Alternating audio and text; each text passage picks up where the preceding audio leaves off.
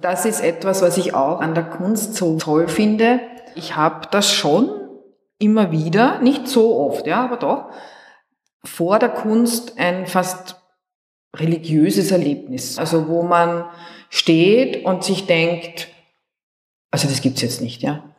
Das ist jetzt so toll. Ja, also ich würde am liebsten jetzt da einfrieren und da einfach sitzen bleiben und warten.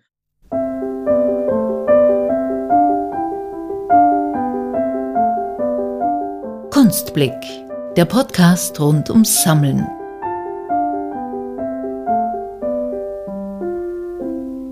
Hallo und willkommen.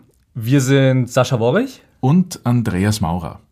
In unserem heutigen Podcast treffen wir Andrea Jungmann von Auktionshaus Sotheby's. Und wir werfen einen Kunstblick in die Büros von Sotheby's, einem, wenn nicht sogar dem größten Auktionshaus der Welt.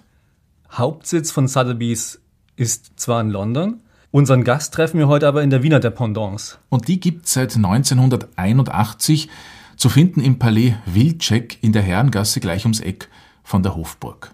Unser Gespräch fand statt in denselben Räumlichkeiten, in denen das Ausstellungsprogramm Artist Quarterly zu sehen ist. Vor etwa 20 Jahren ist das von Andrea Jungmann ins Leben gerufen worden, mit dem Ziel, junge Künstlerinnen und Künstler zu fördern. Wie der Name schon sagt, gibt es viermal jährlich dazu eine Ausstellung. Seit dem Jahr 2000 ist Andrea Jungmann, unsere heutige Gesprächspartnerin, Managing Director und leitet die Geschäfte von Sotheby's in Österreich, Ungarn und Polen. 2004 wurde sie zusätzlich zum Senior Director bei Sotheby's London ernannt. Und Andrea Jungmann war bereits an vielen großen Versteigerungen beteiligt, unter anderem bei Rubens Gemälde Der bethlehemitische Kindermord, das im Jahr 2002 für fast 50 Millionen Pfund ein neues Zuhause gefunden hat. Heute sprechen wir mit Andrea Jungmann über ihre Arbeit bei Sotheby's und ihre Leidenschaft, Selbstkunst zu sammeln. Und darüber hinaus gibt's noch spannende Einblicke in die Welt der Kunstauktionen sowie interessante Tipps für junge oder auch jung gebliebene Sammlerinnen und Sammler. Viel Vergnügen! Ja, das ist jetzt eben sehr lustig, weil äh, vor diesem Interview habe ich überlegt, ob ich eigentlich überhaupt Sammlerin bin. Und dann habe ich einen Satz gelesen, äh, man ist dann Sammler, wenn man äh, so viel Kunst hat, dass man sie nicht mehr hängen kann. Und dann muss ich sagen, dann bin ich wohl Sammlerin irgendwie geworden, unabsichtlich. Und was ist es so, was du nicht mehr hängen kannst, beziehungsweise was ich so in deiner Sammlung finde? Ja, also ich sammle, wenn man das jetzt so nennen will, ja, junge Kunst, junge österreichische Kunst, ja. Und das hat sich einfach ergeben dadurch, dass ich ja auch die, dieses Artist Quarterly hier mache und schon gemacht habe, also als ich noch nicht Managing Director war, also schon noch im alten Palais Bräuner unter der Agnes Huslein und äh, habe dort schon so junge Kunst gezeigt zwischendurch, ja. Und ähm, wir hatten auch Auktionen mit ganz junger Kunst, wo ich auch dann mein erstes Werk gekauft habe irgendwie. Darf man gleich fragen, was war das erste Werk? Das war sehr lustig, äh, weil das war eine ähm, amerikanische Künstlerin, Hannah Burr. Das ist einfach ein sehr schönes, weißes, ähm, kleines Holz, also auf Holz gemaltes Bild mit Bleistift, also weiß und Bleistift, ganz minimal. Wir hatten die Auktion hier in Wien und ich habe mitgeholfen und dann war dann kein Interesse dran und dann habe ich mir gedacht, na ja, so die paar hundert Schilling, die kann ich mir schon auch noch leisten, ja, und habe geboten und das war eigentlich das erste Mal, dass ich meine Auktion mitgeboten habe, selbst, ja, und ich habe genau gespürt, wie das ist. Ich bin natürlich höher gegangen, als ich wollte. Und dann habe ich dieses Bild gekauft. Ähm, gut, also das ist eigentlich eine der wenigen internationalen Künstler, die in der Sammlung sind. Kein unbekannter äh, Name heutzutage mehr. Nein, die ist schon sagen. eigentlich äh, gar nicht. Ich habe das jetzt auch vor kurzem gegoogelt und mir gedacht, no, also habe ich einen guten Geschmack gehabt. Nur wie ist das? Also ich, ich weiß es nur bei mir, wenn ich sammle oder wenn ich ein Werk sehe und mir gefällt es, dann habe ich immer so das Gefühl, nur ich kann, sehe etwas in dem Werk oder nur ich kann das Werk gebührend lieben oder sowas und dann muss ich es haben, wenn ich es mir leisten kann. Mhm. Wie war das bei dir? Was war so das Must-Have-Kriterium, wo du sagst, das muss ich jetzt haben, weil es gab ja andere Sachen auch in der Auktion. Also ich entscheide sehr viel aus dem Bauch heraus. Ja? Mhm. Also das ist einfach äh, etwas, ähm, ich sehe das, denke mir, das ist super. Ja? Mir ist das dann vollkommen egal, was wer andere darüber denkt. Ja? Äh, und Normalerweise warte ich ein bisschen, obwohl dieses Werk habe ich ja schon eine Woche vorher dauernd gesehen. Ja, also es ist nicht so. Ja. Äh, warte ich meistens noch ein, zwei Tage, um zu schauen, ob es noch bleibt. Ja. Und dann schlage ich zu. Ja. Aber manch, aber sehr oft auch ist es total spontan. Also da sehe ich was, ich bin in einer Ausstellung oder auch bei einem Künstler und gehe hin und sage, das muss ich haben. Und was das Kriterium genau ist, kann ich jetzt auch nicht so sagen. Äh, es spricht mich einfach extrem an. Also es löst was aus in mir. Ich habe natürlich schon hinten im Kopf alles, was ich schon in meinem Leben gesehen habe und diesen ganzen Wertekanon und das habe ich natürlich alles im Hintergrund, ja. Also ich glaube schon, dass ich weiß, was gute Kunst ist und was nicht, ja, aber was bei zeitgenössischer Kunst natürlich wieder was ganz was anderes ist, ja. Ja, und dann entscheide ich einfach, und das, das, was das Kriterium dann für den längerfristig ist, ist einfach, es muss mir immer noch weitergefallen. Und ich muss auch sagen, fast alles, was ich habe, liebe ich immer noch. Also ich würde am liebsten gerne alles hängen. Geht aber nicht, ja. Äh, deswegen bist heißt, du ja Sammlerin. Äh, deswegen bin ich jetzt Sammlerin. Das ist jetzt wirklich blöd. Also ich musste Entscheidungen treffen, die sind dann natürlich auch ästhetischer Natur, ja, oder was meine Kinder wollen oder nicht wollen, ja, weil es gibt auch Sachen, die wollen sie nicht hängen sehen, weil die sind dann vielleicht doch ein bisschen extrem. Ja, also ich bin dann schon auch manchmal ein bisschen mutig, ja, und habe dann zum Beispiel nicht, äh, zum Beispiel habe ich von der Katharina Bond, äh, die hat hier eine Ausstellung gemacht und die hatte hier, Sie sehen ja eh, also das ist, wir sind jetzt da auch in dem Ausstellungsraum, äh, gibt Stuck, also alter Raum, altes Gebäude und die hat damals sehr viel mit so Wachtelfleisch das klingt jetzt komisch. Also tote Wachteln, die sie in Silikon nachgegossen hat, ja, gearbeitet. Die hat sie verbunden mit meisten Porzellan oder mit allem möglichen. Und sie hat auch äh, als Referenz zu diesem Raum äh, so eine Wachtel an die Decke geklatscht mit einem Stuckkreis. Und ich fand das einfach super, also als Persiflage auf dieses Stuckding. Das hat nicht viel gekostet und das, was hätte sie damit machen sollen? Ich habe gesagt, das nehme ich. Ja? Und das habe ich dann auch im Wohnzimmer aufgehängt sehr zum Missfallen meiner Tochter. Also jedes Mal, also mindestens dreimal in der Woche ist sie in das Wohnzimmer gegangen und hat gesagt, das geht überhaupt nicht. Also sie geniert sich ihren Freundinnen gegenüber. In der Zwischenzeit ist es aus dem Wohnzimmer weg. Im Moment liegt es noch in der Bibliothek, aber da schauen wir mal, was man damit machen. Also es ist auch manchmal so, dass ich warte. Ja, also ich warte dann mal. Aber ich liebe das Werk immer noch. Ja, es ist jetzt ästhetisch vielleicht jetzt nicht, also schön würde ich es jetzt nicht bezeichnen, aber es ist spannend. Ja? Ich habe es es bewegt doch was in einem.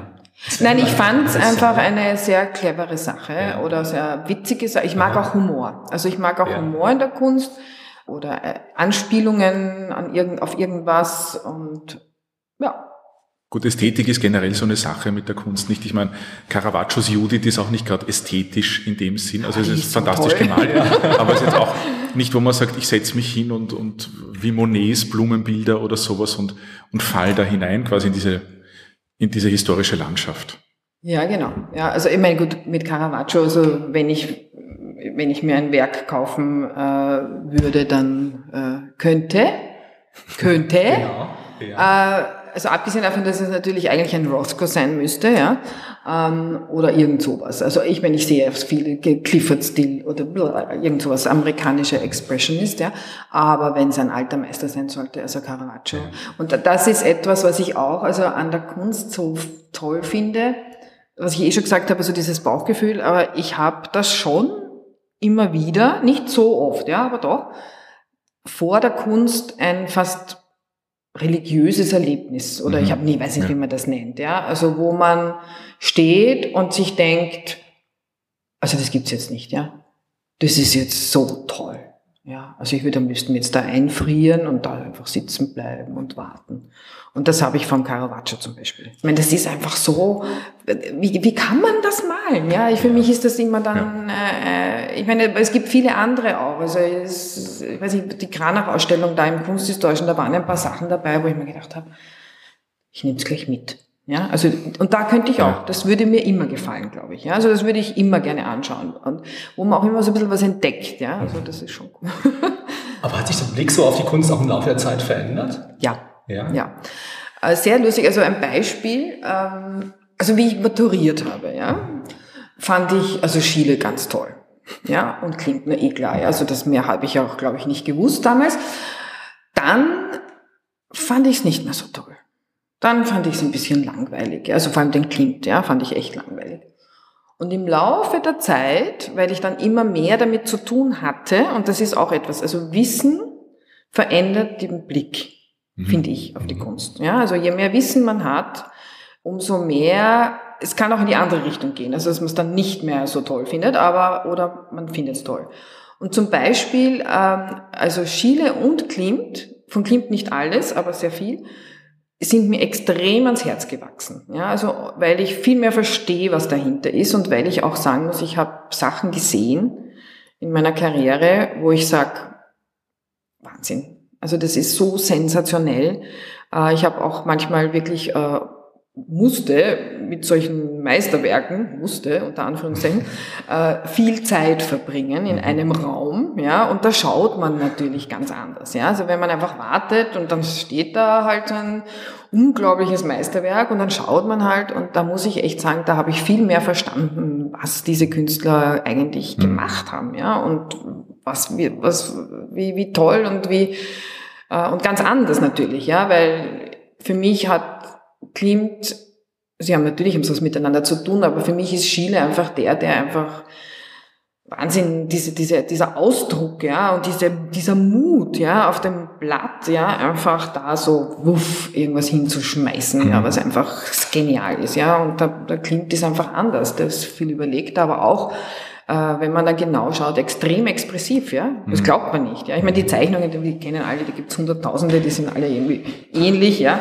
Das dürfen wir nicht sagen beim Sascha in der Galerie. Das dürfen wir nicht sagen beim Sascha, ja, Entschuldigung, aber es gibt, da gibt's auch unterschiedliche, ja. Und, und ja, man fängt dann auch zu, an zu differenzieren. Aber das ist zum Beispiel, das ändert sich sehr wohl, ja.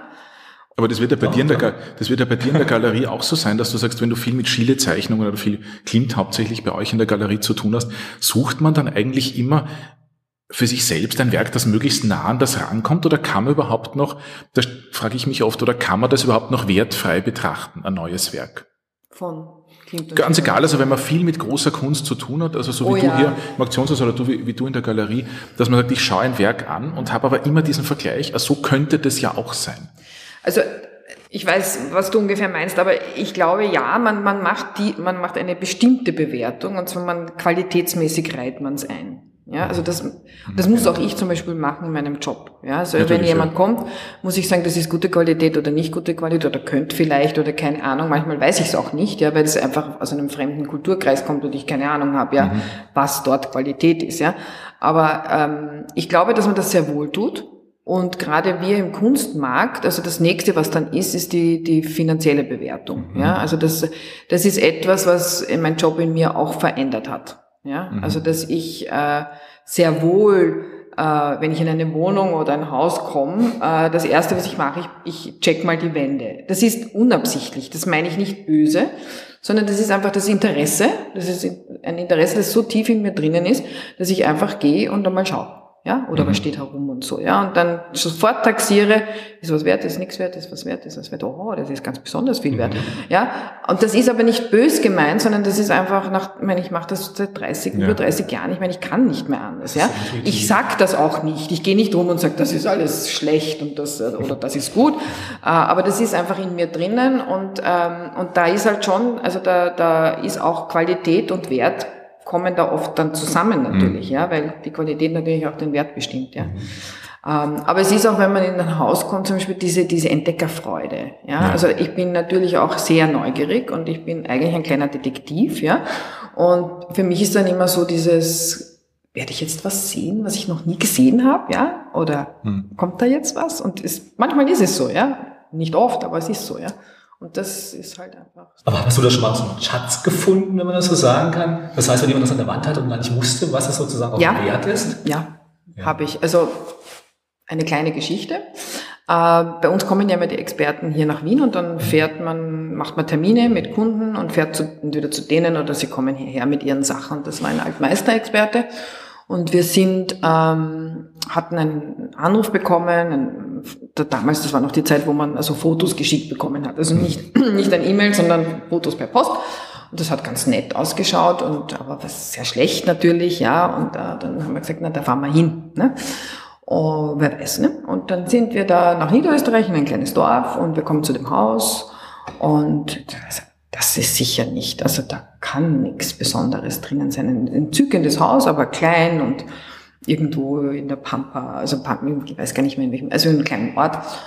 Und dann sind wir hinein und drinnen war es etwas düster und es waren viele Katzen oder Hunde, ich weiß es jetzt gar nicht mehr.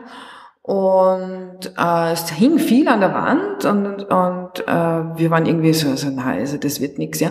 Und dann siehe da, über dem Sofa, wo also die ganzen Hunde oder ich weiß jetzt nicht mehr, ob es Hunde oder Katzen waren, kann ich nicht mehr drin, hing dann dieses Bild und war einfach eine Sensation. Ja? Und ich glaube, wir haben, ich weiß jetzt Kann man den Künstler mehr. sagen, Künstler? Ich weiß es nicht mehr, es war ein alter Meister, ein, ziemlich großer, geerbt aus der Familie äh, und ähm, wir haben, ich weiß nicht mehr, was wir es geschätzt haben, aber ich glaube, wir haben so gesagt, zwei, um die 200.000 Pfund und es hat sich um 500.000 verkauft, wow. so ungefähr ja, jetzt, wow. ja. Und ich weiß noch, also die, die Besitzer, die also echt damit eigentlich nichts äh, anfangen konnten, äh, die waren so glücklich, ja, und wir haben dann lange noch korrespondiert und Weihnachtskarten geschickt und keine Ahnung. Und das passiert halt manchmal, ja. Und ähm, passiert immer wieder. Gerade wenn man in die Häuser kommt, glaubst du aber deine Kunstaffinität, weil du vorher gesagt hast, also du hast auch den Kunstkanon im Hinterkopf mhm. etc., ähm, ist bei euch in der Familie gesammelt worden, ist mit Kunst irgendwie umgegangen worden? Weil oft kommt es ja dann doch aus der Familie irgendwie, man geht mit den Kindern viel ins Museum oder ich weiß es nicht. Also das eigentlich nicht, aber mein Großvater hat selbst sehr gut gezeichnet und gemalt und der war überhaupt sehr musisch. Und das heißt, bei uns war es schon, da sind halt seine Sachen gehangen und schon auch andere, also er hatte Kunst an der Wand jetzt nicht keinen Klimt und keinen Chile, leider Gottes. Äh, aber doch, es war einfach normal, dass das war. Aber wir haben, ich bin eigentlich vollkommen ohne Kunst aufgewachsen. Also die, das Kunstinteresse kam eigentlich daher, das war der Weg, den ich vorhatte. Also ich wollte Künstlerin werden, ja. Ich habe also Kunstgeschichte habe ich gar nicht gewusst, dass das überhaupt gibt, ja. Also und ich war noch dazu in einer Klosterschule. Äh, mein Kunstunterricht war Chile Klimt, Hundertwasser. Das war's. Gut, nicht die schlechtesten, muss man ja. sagen. Nein, nicht die schlechtesten, aber ich meine, es war sehr rudimentär und ähm, ja, und, und, und das mit dem Künstler werden, Künstlerin werden war dann nicht so, weil ich doch selbstkritisch genug war und gesehen habe, dass ich kann das zwar schon, aber nicht so gut wie die anderen und ich will auch noch was anderes machen. Und das finde ich, also ein Künstler muss brennen mhm. für die Kunst. Ja, und das war dann das Kunstgeschichtestudium. Also insofern, der Weg, ja, war, also mit der Kunst war schon gegeben, aber nicht als Sammler mhm. eigentlich, ja, gar nicht. Und dann ging es direkt nach dem Studium zu Sotheby's oder wie kam das? Während des Studiums. Während des Studiums. ja. ähm, also ich bin, habe dann Kunstgeschichte studiert, ja, und ähm, das hat mir total gefallen. Also ich weiß nicht warum, da bin ich total hineingekippt, ja. Also eigentlich erst so richtig bei der ersten Exkursion. Ja, also wie ich dann vom Original, endlich mal vom Original stand, was ja bei der Kunstgeschichte immer sehr spät passiert. Das haben Sie jetzt gedreht? Na Gott sei Dank. Zum Glück. Ja, nein, also ich finde auch, das sollte ganz am Anfang sein. Genau. Ja, also nicht die komische Anfängerübung, die eh für, was nicht. Egal. Äh, und da bin ich also total hineingekippt und ähm, und wusste aber relativ schnell, äh, dass ich nicht in der Wissenschaft bleiben will, sondern dass ich was mit Leuten zu tun haben will. Das heißt, also mir war klar, das muss irgendwie so, man hat das so vorstellen, Galerie oder so. Also von Auktionshäusern habe ich überhaupt nichts gewusst, ja. Und dann irgendwann war im Fernsehen ein Bericht über Sotheby's, eine Ausstellung in Salzburg, sehr elegant und sehr ding. Und ich habe gedacht, das ist es. Da will ich hin, ja. Und dann bin ich halt einfach hinmarschiert und habe dann eben auch äh, dort als Mädchen für alles begonnen. Und das war mitten im Studium eigentlich, ja, und äh, habe zugleich auch, weil ich schon wusste, dass ich da eher so in diese geschäftliche Richtung gehen will, habe mir gedacht, machst noch so ein Kulturmanagement-Studium. Da wusste ich noch nicht, dass ich bei Sotheby's genommen wurde, ja, und habe mich dort beworben, was ja auch ein Wahnsinn ist, ein Postgraduate gibt's eh noch am IKM, ja. Äh, das war ein Postgraduate und ich habe, weil Freunde, irgendeine Freundin von mir oder ich weiß gar nicht mehr, wie das war, die hat gesagt, mach das doch, du bist zwar noch nicht fertig mit Studium, aber wer weiß, die haben so wenig Bewerbungen und dann habe ich mich beworben und habe eigentlich nicht damit, habe diese Prüfung gemacht, die eigentlich ganz nicht so einfach war, aber ich, ich habe das echt nicht ernst genommen, ja.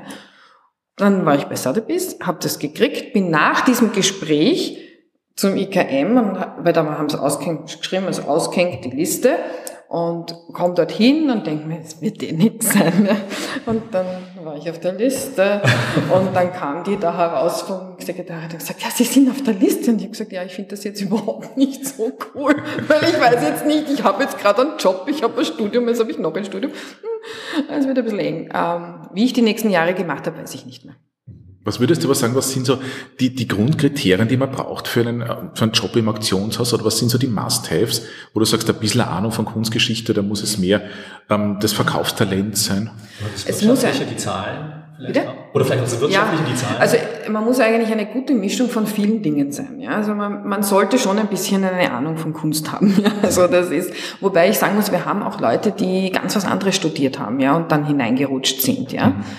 Ähm, und dann halt Learning by Doing, ja. Und dann ähm, Wobei, wenn ich da kurz nachfragen darf, also Ja. äh, Ahnung von Kunst ist immer relativ. Also ich kenne auch viele, die haben Kunstgeschichte studiert, aber können trotzdem nicht sagen, ob etwas ein gutes Bild ist oder nicht. Die wissen zwar vielleicht die ganze Geschichte etc. Also das Learning by Doing ist, glaube ich, das Wichtigste. Kunst sehen, sehen, sehen, sehen. Ja, dann kommt das eh. Ja, weil auch viele haben dann zum Beispiel, einer meiner Kollegen hat Archäologie studiert. Ja, ich meine, das ist ein kleiner Bereich bei uns. Ja, das heißt, das kommt natürlich dann durchs Arbeiten. Ja. Man muss kommunikativ sein, man muss Menschen mögen, man muss eine empathische Person sein, also man muss, das muss man können, man muss mit Leuten können, ja, also ohne das geht's gar nicht. Äh, Und man muss ein gewisses Handlung, also Verhandlungsgeschick haben. Also man muss auch so ein bisschen schon zahlen können. Also man muss ein bisschen so ein Händler sein. Ja, das muss man ein bisschen schon auch Intus haben, um wirklich erfolgreich zu sein. Dazu kommen dann noch, man sollte vielleicht auch ein bisschen rechtlich was wissen, ja, damit man nicht ganz in den Ding geht. Und, ähm, aber ich glaube, also Gut für die Direktionsebene, nicht aber für, Nein, für auch, den. also bei uns auch. Also wir haben diese Kommunikationssache, das ist ganz wichtig. Ja. Ja. Also wenn man das nicht kann, äh, einstellen auf andere Menschen und äh, und auch schnell denken, was ist jetzt notwendig, Mhm. äh, Verhandlungsgeschick, das braucht man einfach. Ja. Kunstwissen ist auch nicht schlecht, ja, aber das kann man sich aneignen, ja. Aber ich meine grundsätzlich, also bei mir sind alle Kunsthistoriker, soweit ich das jetzt weiß. Oder halt der eine ist Archäologe, aber der macht das jetzt auch schon so lang. Er ist jetzt auch schon ein Kunsthistoriker. okay. Aber ich glaube halt auch, wenn man dieses Interesse einfach mitbringt, sich mit der Kunst auseinanderzusetzen, sich dort eben auch die Kataloge durchzulesen, die Werkverzeichnisse anzuschauen und so weiter, das ist eben genau, dass man dieses Kunsthistorische oftmals eben auch durch das Interesse einfach aufholen kann und dann wirklich da reinkippt mehr und mehr. Also mein Hintergrund ist jetzt zum Beispiel auch wirtschaftlich. Ich komme von der WU und bin dann eher über Umwege in der Galerie gelandet und habe dann eben auch das Handwerkszeug eigentlich da angelernt. Eben genau darüber, dass ich mir halt die Ausstellungskataloge angesehen habe, mit den Leuten gesprochen habe, mich auch mit Sammlern ausgetauscht zum Teil, was auch wieder sehr interessante Gespräche dann bringt und auch den Horizont erweitert. Und ich glaube, Ja. das ist auch hier dann genau. Ist genau das Gleiche. Das Gleiche. Ist das Gleiche. Und also man lernt einfach wirklich ständig dazu. Auch die Situationen mit den Kunden. Meine, natürlich dann die Auktionen auch noch, ja. Äh, Das ist dann der andere Teil, wo man dann versucht, was zu verkaufen. Also im Sinne von, dass die Leute was kaufen in den Auktionen, ja.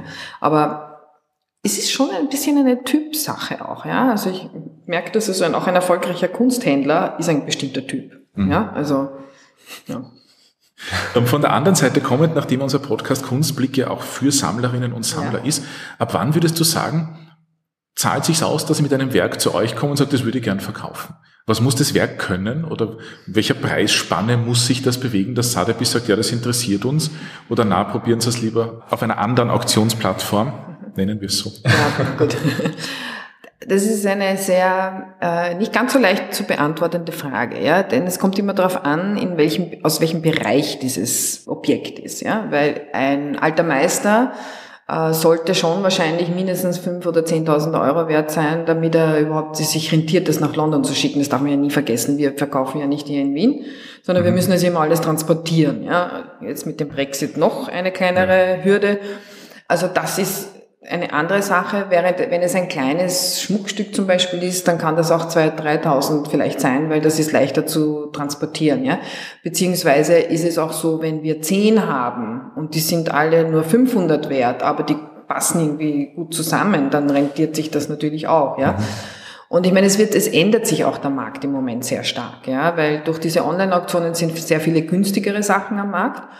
Äh, wir verkaufen Sneakers, jetzt gerade vom Kanye West haben wir welche 1,7 Millionen. Ja, also also Handtaschen, äh, also es wird, es ändert sich gerade, ja. Und ich, also zu sagen, ab, weiß nicht, so und so viel nehmen wir, kann man nicht sagen. Es kommt auf das Objekt an, ja. Ähm, oder auch auf den Markt, den wir bieten können. Ja, weil zum Beispiel ein äh, österreichischer Maler des 19. Jahrhunderts, jetzt nicht Waldmüller und so, aber halt jemand von der zweiten, dritten Kategorie. Natürlich verkaufen wir den in London auch, aber er hat hier den Markt. Also das heißt, man ja. muss ja die Sachen dort verkaufen, wo sie den höchsten Preis bringen. Ja? Und da sage ich dann den Kunden, wir können schon verkaufen, aber bei uns, ich sage jetzt XY, dann kriegen sie 5.000, aber hier kriegen sie 10.000, also bitte gehen Sie da irgendwo hin. Aber das heißt, es gibt schon so regionale Unterschiede eben auch von den Märkten her? Total, genau. total. Also es gibt den lokalen Markt und der ist immer recht stark für die lokalen Künstler. Und dann gibt es den internationalen und da sind dann immer nur Einzelne, die auch dann, also aus dem jeweiligen Land ja. gehen. Aber man kann, ich frage jetzt ganz, ganz naiv, man kann euch auch Fotos schicken zum Beispiel und sagen, ich habe von der, ich weiß nicht, von der Uroma, von ja. der Oma was geerbt. Was sagen Sie dazu oder macht es Sotheby's nicht? Doch, genau das ist unser Hauptjob. also wir kriegen ein E-Mail, ja. äh, wunderbar mit Fotos und genauen Maßen und Geschichte des Bildes, also alles, was man halt braucht, ja.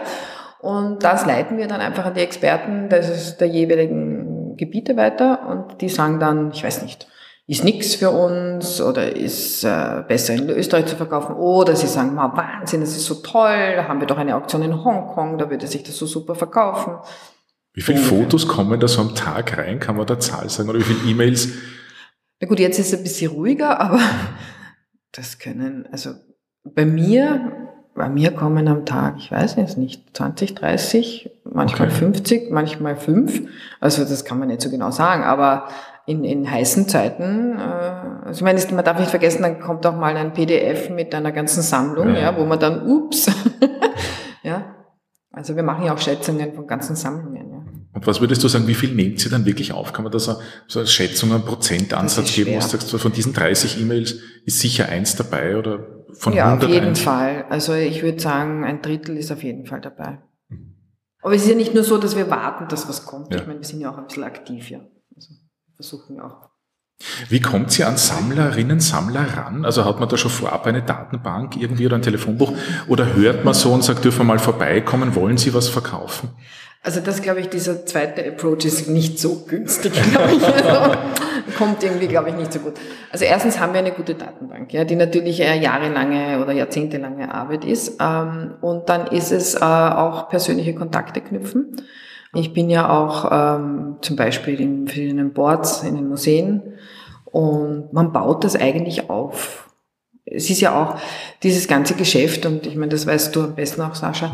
ist einfach ein Vertrauensgeschäft. Ja? Also der Kunde muss dir vertrauen und dazu muss er dich kennenlernen, der muss mhm. wissen, ja, wenn ihr die Andrea anruft, dann sagt die nichts, die ist diskret und äh, die kann ich fragen und äh, die hilft mir so gut sie kann weiter. Und das ist einfach eine, auch eine Sache von Zeit. Ja? Und natürlich gibt es auch Sammler, also jetzt nochmal zu diesem zweiten Teil deiner Frage zurückkommen, äh, an die man irgendwie so nicht herankommt und wo man natürlich dann einfach auch diesen Weg versucht. Ja, der kann gut gehen. Also das, wir nennen das Cold Call, ja, also ja. wo man einfach anruft und sagt, ah, ich habe gehört, Sie haben so einen schönen Fontana. Wissen Sie, wir haben da jemanden, der hätte so gern genauso einen, ja. Und dann kann man nur hoffen, dass es gut ankommt. Ja, ich meine, ich werde das natürlich nicht so salopp jetzt sagen, ja. Also äh, man hat da schon seine, weiß schon, wie man tut, äh, aber das kann, das muss natürlich manchmal auch sein. Habt ihr dann wirklich wen, der das haben will? Weil das ja. stelle ich mal, das stelle ich mir oft so vor. Man bietet den Sammlern an und sagt, ich habe, keine Ahnung, einen Fontana, also Sie haben einen, wir hätten auf alle Fälle einen Sammler, der will den. Kauft er den dann wirklich? Ja. Also wir würden nicht anrufen, wenn wir nicht jemanden hätten, der okay. es wirklich, also das, das würde man nicht tun, ja.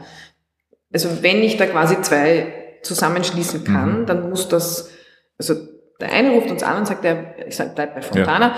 er will einen gelben Fontana mit drei Schlitzen. Solche Fragen kommen, ja. Und dann sage ich, ah, mh, hm, Daher mhm, hat, äh, glaube ich, einen. Ja, und dann ruft man halt an und sagt, ich, ich weiß nicht, wollen, ob sie überhaupt verkaufen wollen, aber ich habe hier jemanden, der wird wirklich wahnsinnig interessiert und das geht jetzt nicht so schnell. Ja, also da muss man dann Ja, muss der mal geschätzt werden und schauen, ob der Preis passt. Aber das macht man wirklich nur, wenn man sich recht sicher ist. Also man posaunt das nicht hinaus irgendwie und Das ist aber dann ein Private Sale. Das ist ein? Private Ja. Sale. Mhm. Genau.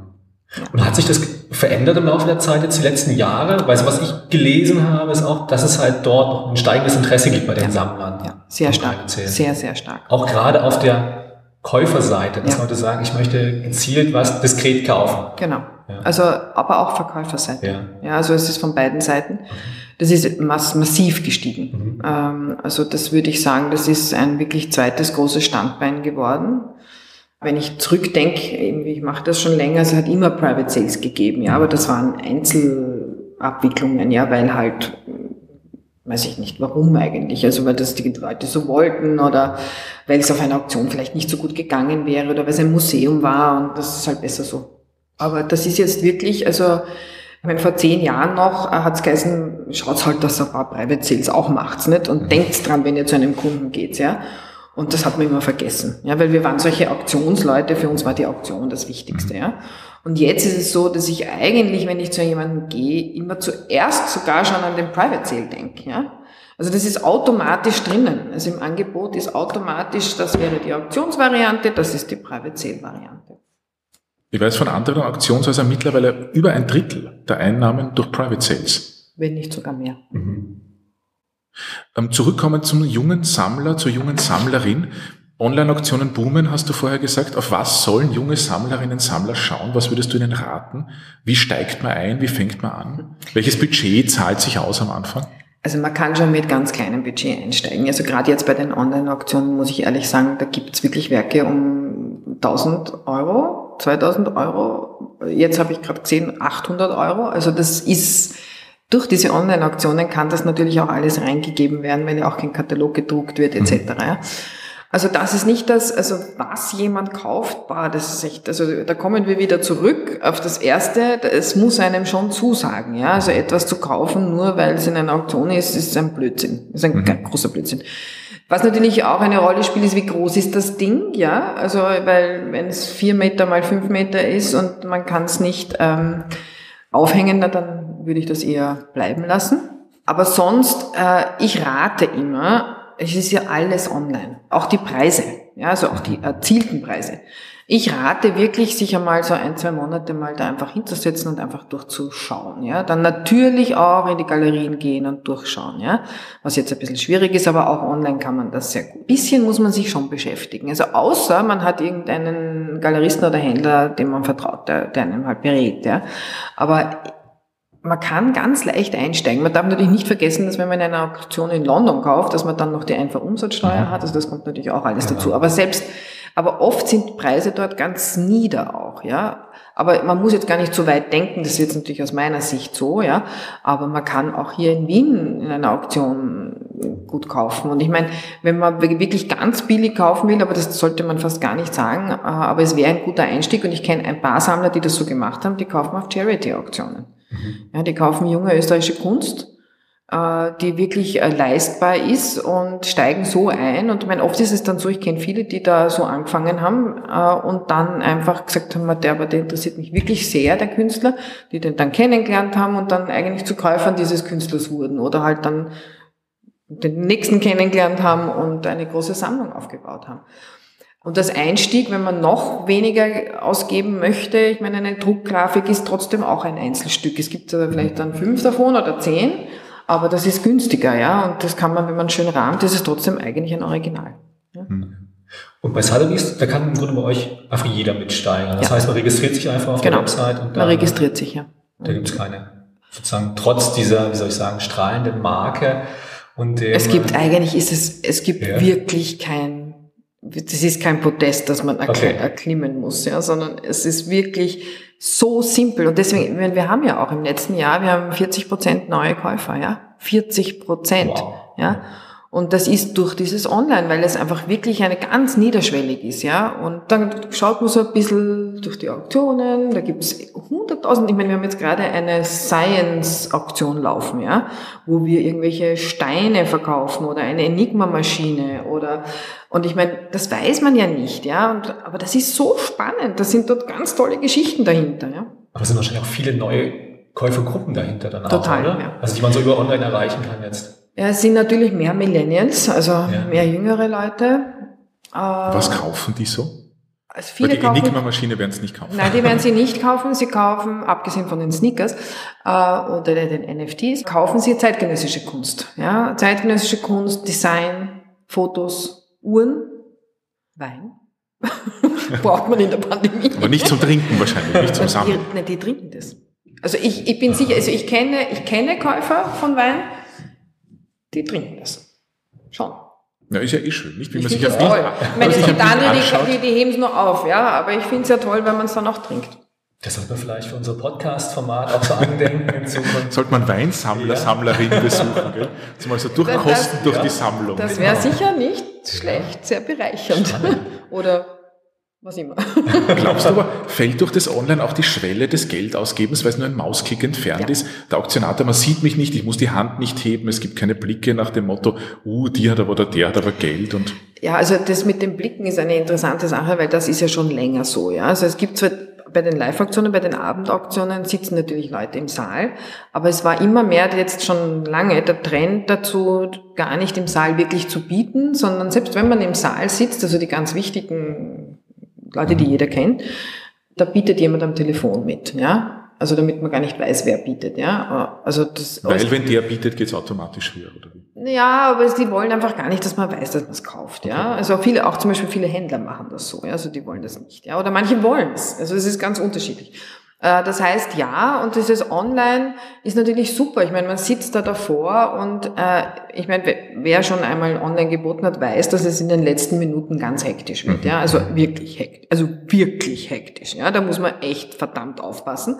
Und da ist es natürlich mit so einem Klick, ja, und dann wird das, also da kann man, kann ich mir gut, also wir haben das selbst mal hier so eine Testaktion gemacht und wir waren ganz äh, begeistert und haben also geboten wie die Wahnsinnigen.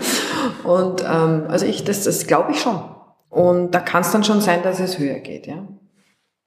Ich schaue zum Sascha. Ja. Hast Meine du noch eine letzte Frage? Frage? Genau.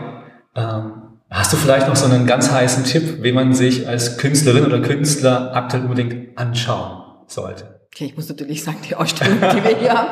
Aber äh, nein, eigentlich, es gibt, das ist auch etwas, es ist im Moment in Österreich oder in Wien unglaublich viele tolle junge Künstler. Wahnsinn. Also ich, ich wüsste jetzt nicht, wo ich anfangen soll, das wäre jetzt echt unfair. Ja? Also ich könnte, wir haben eine Liste, wir machen immer Listen, die sind so, ich könnte zehn Jahre lang Künstler zeigen. Und sind alle gut. Wirklich alle gut. Steigt der Anteil der weiblichen Künstler, hast du das Gefühl? Stark. Also das ist auch, wir merken das unabsichtlich. Also natürlich, wir zeigen gerne Frauen, also das ist schon äh, im Hinterkopf, aber wir merken ganz unbewusst, äh, unsere Liste hat sicher drei Viertel Frauen. Wow. Das heißt jetzt aber nicht, dass es keine guten männlichen Künstler gibt, sondern Mhm. wir schauen wirklich nur auf die Kunst, ja. Und das ist überhaupt, also äh, man sagt ja auch nicht, das ist ein männlicher Künstler. Also es ist ein Künstler, Künstlerin, der zählt. Und die Kunst zählt, ja. Aber es passiert und es sind sehr viele zufälligerweise Frauen dabei. Das ist doch schön. Dann sagen wir Andrea Jungmann, danke für das Gespräch. Gerne. Vielen Dank. Gerne, Und gerne. hoffentlich dürfen wir bald die Ausstellung analog auch besuchen hier. Gerne.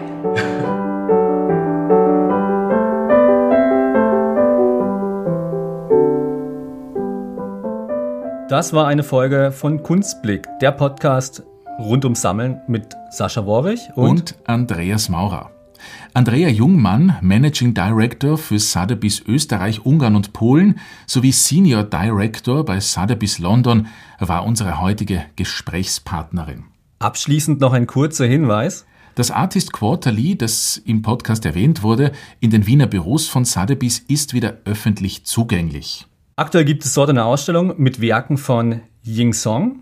Am 24. Juni ist die letzte Möglichkeit, die Werke zu sehen. Dann gibt's auch einen Artist Talk. Und am 8. Juli wird die nächste Künstlerin präsentiert. Und was präsentieren wir in der nächsten Folge? In der nächsten Folge präsentieren wir Amir Shariat, einen Kunstsammler, Kurator und Künstleragenten. Also, bis zum nächsten Mal. Bis zum nächsten Mal.